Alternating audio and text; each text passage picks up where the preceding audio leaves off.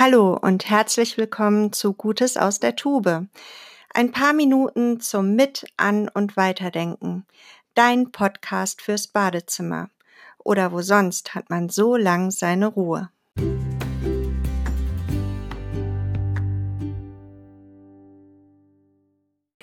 Kennt ihr eigentlich berühmte Müllmänner?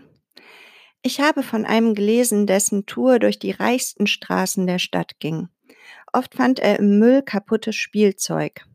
Kleiner Mangel, sofort aussortiert. Täglich nach Feierabend hat er es repariert und sauber gemacht. Anschließend ist er in das ärmste Viertel der Stadt gewandert und hat die Spielsachen dort an die Kinder verschenkt. Meine allertiefste Hochachtung vor solchen Menschen. Dann ist mir natürlich noch Beppo eingefallen. Bestimmt kennt ihr ihn. Aber weil ich ihn so mag, lese ich euch etwas von ihm vor. Beppo liebte diese Stunden vor Tagesanbruch, wenn die Stadt noch schlief. Und er tat seine Arbeit gern und gründlich. Er wusste, es war eine sehr notwendige Arbeit. Wenn er so die Straßen kehrte, tat er es langsam, aber stetig.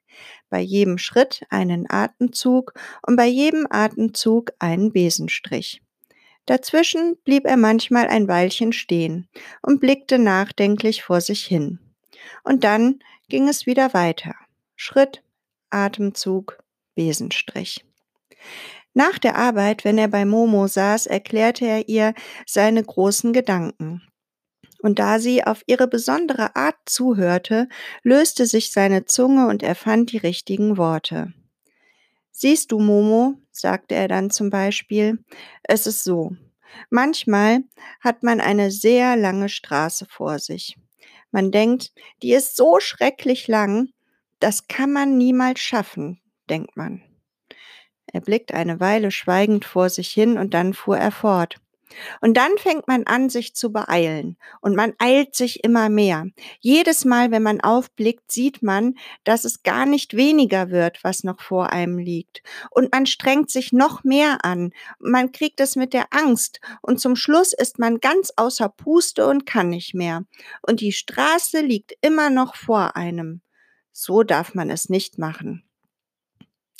Er dachte einige Zeit nach. Dann sprach er weiter.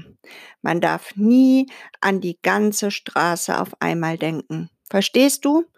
Man muss nur an den nächsten Schritt denken, an den nächsten Atemzug, an den nächsten Besenstrich und immer wieder nur an den nächsten. Wieder hielt er inne und überlegte, ehe er hinzufügte, dann macht es Freude. Das ist wichtig dann macht man seine Sache gut und so soll es sein.